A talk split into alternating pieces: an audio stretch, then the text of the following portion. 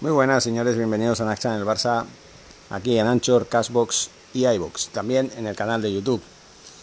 La Porta lo tiene claro, y no solamente la Porta, la mayoría de los aficionados del Barça, entre los que me incluyo, también. Se acabó el ciclo.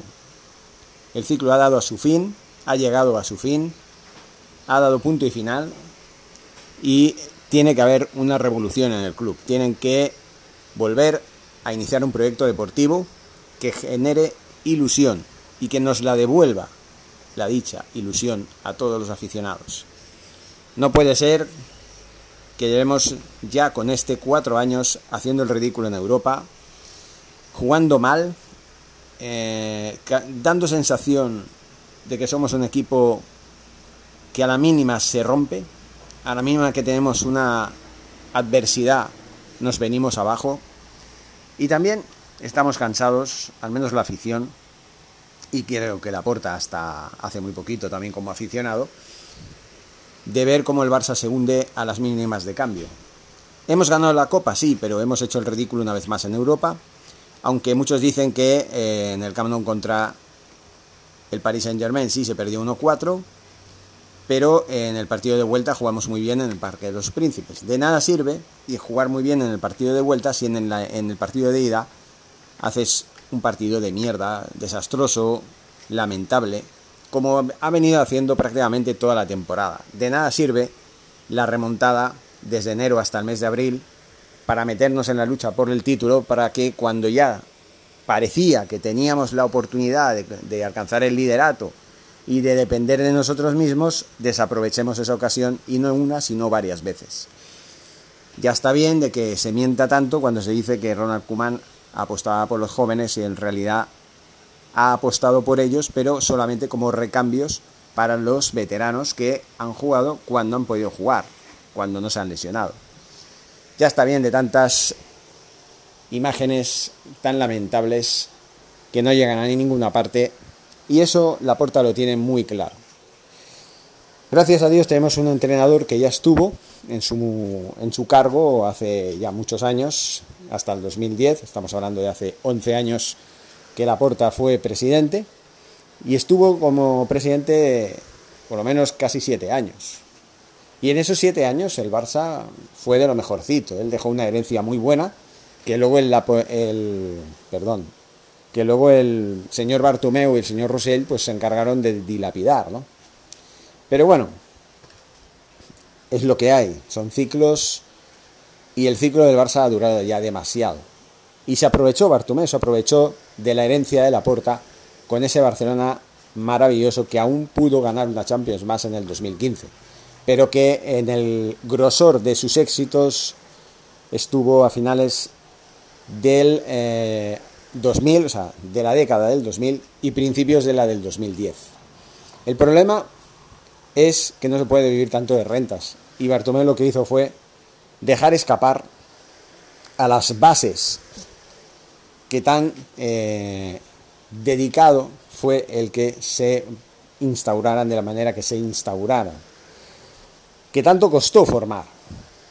Que ya venía de una base instaurada por Frank Rijkaard, que ya tenía varios jugadores que luego iban a explotar con Guardiola. Y Guardiola, pues ya vio las orejas del lobo. Cuando la Porta perdió las elecciones, o no es que perdiera las elecciones, cuando ganó Bartomeu, o Sandro Rosell primero y luego Bartomeu, eh, ya se vio muy claro, ¿no? Hacia dónde iba el barcelonismo. La Porta aguantó un par de años más, no muchos más, porque ya en el 2012 eh, decidió irse del Barcelona y en la temporada siguiente en la otra, en la 2013-2014, fichó por el Bayern de Múnich.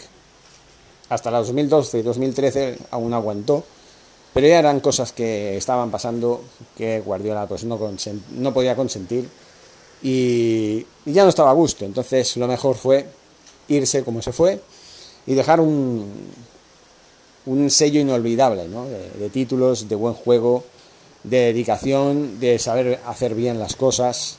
Se fueron yendo todos los que habían hecho al Barça tan grande, que ya lo era antes, pero más que nunca.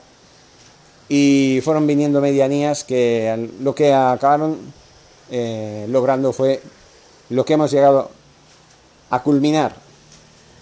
Porque el que diga que el ciclo del Barça ganador, el Barça exitoso, concluye aquí y hoy y ahora y con esta temporada, se equivoca. Para mí el ciclo acabó en la semifinal, en la, no, creo que la semifinal o en los cuartos de final contra la Roma. En los cuartos de final creo que fue, contra la Roma. En esa eliminatoria de vuelta en la que perdimos 3 a 0 tras, ir con una renta de 4-1 en el Camp Nou. Ahí desaprovechamos una ocasión de decir, bueno, por lo menos en esta ronda tenemos que pasar. Y nos eliminaron de una manera vergonzosa. A partir de esa eliminatoria fue cuando acabó el ciclo para muchos jugadores, para Busquets, para Piqué, para el propio Messi todavía no, pero ya faltaba poco, para Lenglet, para Sergi Roberto, en fin, para Jordi Alba, que año tras año han ido a peor. Y en esta temporada han jugado bien, algunos de ellos, sí, pero también han cometido muchos fallos y se ha visto muy claramente que ya no son los que eran, que ya había que hacer un relevo. Ya el año pasado tendrían que haberse producido los cambios que no se produjeron, que se produjeron muy, de manera muy light, como fue que Arturo Vidal, Luis Suárez y Rakitic se fueran por la puerta de atrás. Simplemente, a partir de aquí, la porta se ha dado cuenta de todo esto y tras haber hecho un repaso más o menos de toda la trayectoria transcurrida hasta hoy, pues ahora sí, se ha acabado un, nuevo ciclo. Ojo, ciclos, cuando hablamos de ciclos podemos hablar de varios tipos de ciclos. Por ejemplo, estos jugadores que he nombrado sí llevan desde la etapa de Guardiola. Para ellos sí se ha acabado este ciclo. Pero para mí, lo que ha pasado desde Rijkaard hasta eh, Quique Setién y hasta Ronald Koeman como entrenadores, todo este ciclo, para mí no es un ciclo entero. para mí hubo dos ciclos. El primer ciclo fue desde Rijkaard hasta Guardiola. Y el segundo fue desde el sucesor de Guardiola, que fue Tito Villanova, después vinieron los demás, hasta Ronald Koeman. Este fue otro ciclo. Porque claro, Messi estuvo en todos los años, en todos los ciclos, en estos dos ciclos, pero claro, lógicamente el Messi explosivo, el Messi maravilloso, el Messi que todos recuerdan y recordarán, fue el que fue hasta el año 2015. A partir del 2016 empezó poco a poco el declive de Messi y de sus compañeros y amigos que hemos nombrado hace un momento. Laporta sabe todo esto y sabe que el Barça actual, el de esta temporada, ha hecho cosas bien, pero carece de identidad, carece, carece de garra y carece del ADN Barça que tanto le ha caracterizado durante toda su historia. Por eso hace falta una limpieza. Una limpieza de arriba a abajo. De una lista extensa de jugadores que deben abandonar el club como sea. Mucho se está hablando. De momento hay cuatro incorporaciones casi oficiales, casi, lo digo casi porque todavía no se han confirmado ninguna de ellas, pero que suenan a todas luces.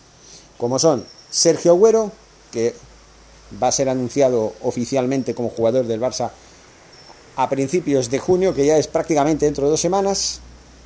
Memphis Depay, que ya también solamente a, yo creo que debe, faltar, pues eso, que acabe la temporada y en la semana que viene ya sin falta se anuncie todo lo que se tenga que anunciar. Wijnaldum, que parecía que, sí estaba fichado, luego parecía que se decía, se decía habían dudas en el jugador porque estaba condicionado a que Kuman siguiera la siguiente temporada, porque era un jugador que gustaba a Kuman, pero también gusta más allá de Kuman, parece ser, eso es lo que se ha ido diciendo en las últimas horas. Y finalmente, Eri García, que sí o sí tenían que ficharlo al margen de Kuman, eso ya hacía bastantes eh, años, no, no, bastantes años en el sentido literal, sino más o menos unos dos años que ya se estaba barajando la posibilidad de que Eric García volviera al Barcelona, porque no, no olvidemos que es uno de esos canteranos que fueron repudiados, que fueron cedidos o traspasados con derechos a compra y eh, desaprovechados de una manera bastante lamentable, como ya hemos ido hablando en pasados podcasts y muy recientes. Eh, Kuman creo que sobra en el futuro, creo que ya no es un elemento de futuro, creo que ya no es un complemento que pueda dar lugar a ese proyecto nuevo que se pretende hacer. Creo que suenan entrenadores de la envergadura de Hansi Flick, creo que se llama así, o Hansi Flick o algo así. Bueno, yo voy a decir el apellido, no me quiero equivocar con los nombres, porque para nombres mm, no soy muy bueno. Por un lado Flick, por el otro Klopp también suena, por el otro Xavi Hernández que está de vacaciones en Barcelona, parece que no se sabe nada.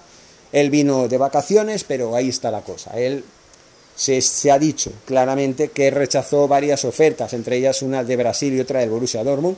Creo que ha sido un error, hablaré de eso en, en otro podcast aparte, daré mi opinión al respecto. Creo que es un error haber rechazado la oferta de, del Borussia Dortmund, porque ahí es un, es un club que es grande, pero es, más, es menos grande que el Barça. Entonces ahí sí se hubiera podido eh, dar a conocer en Europa. Porque no es lo mismo estar en Qatar y hacerlo bien en Qatar, con un equipo de Qatar, con todos mis respetos, que en uno que sí, que es un grande de Europa y de la Bundesliga, que le pueda competir la Bundesliga de tú a tú al todopoderoso Bayern.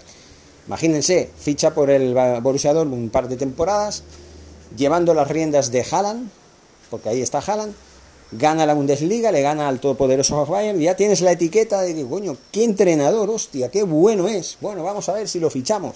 Además conoce el ADN Barça, conoce todo lo que es el Barça, es canterano, es una estrella, es una leyenda futbolísticamente hablando y encima ha demostrado dotes de entrenador creíble y fiable. No, pretenden, en teoría, contratarlo desde ya.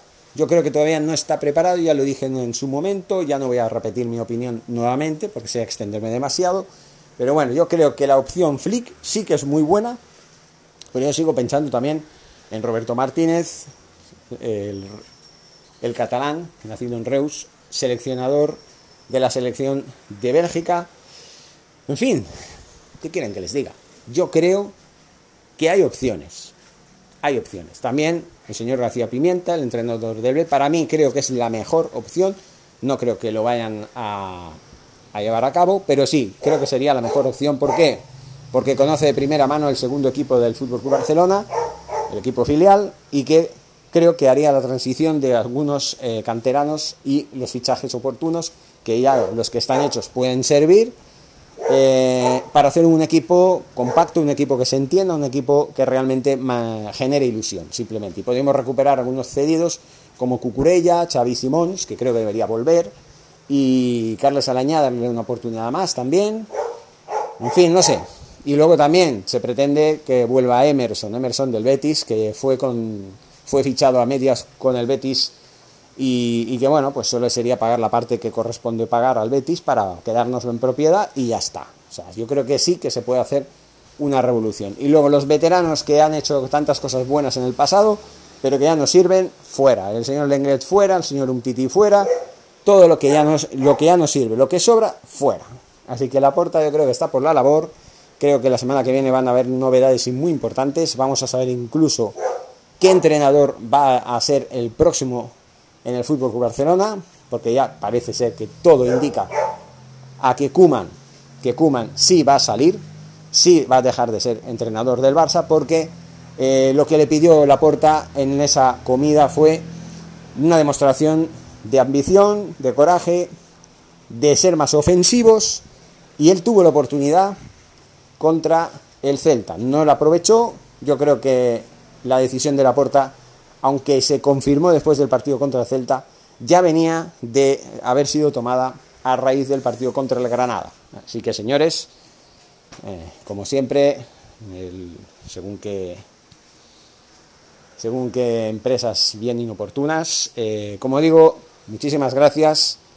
Nos escuchamos en futuros podcasts. Muchas gracias, como digo, y Forza Barça.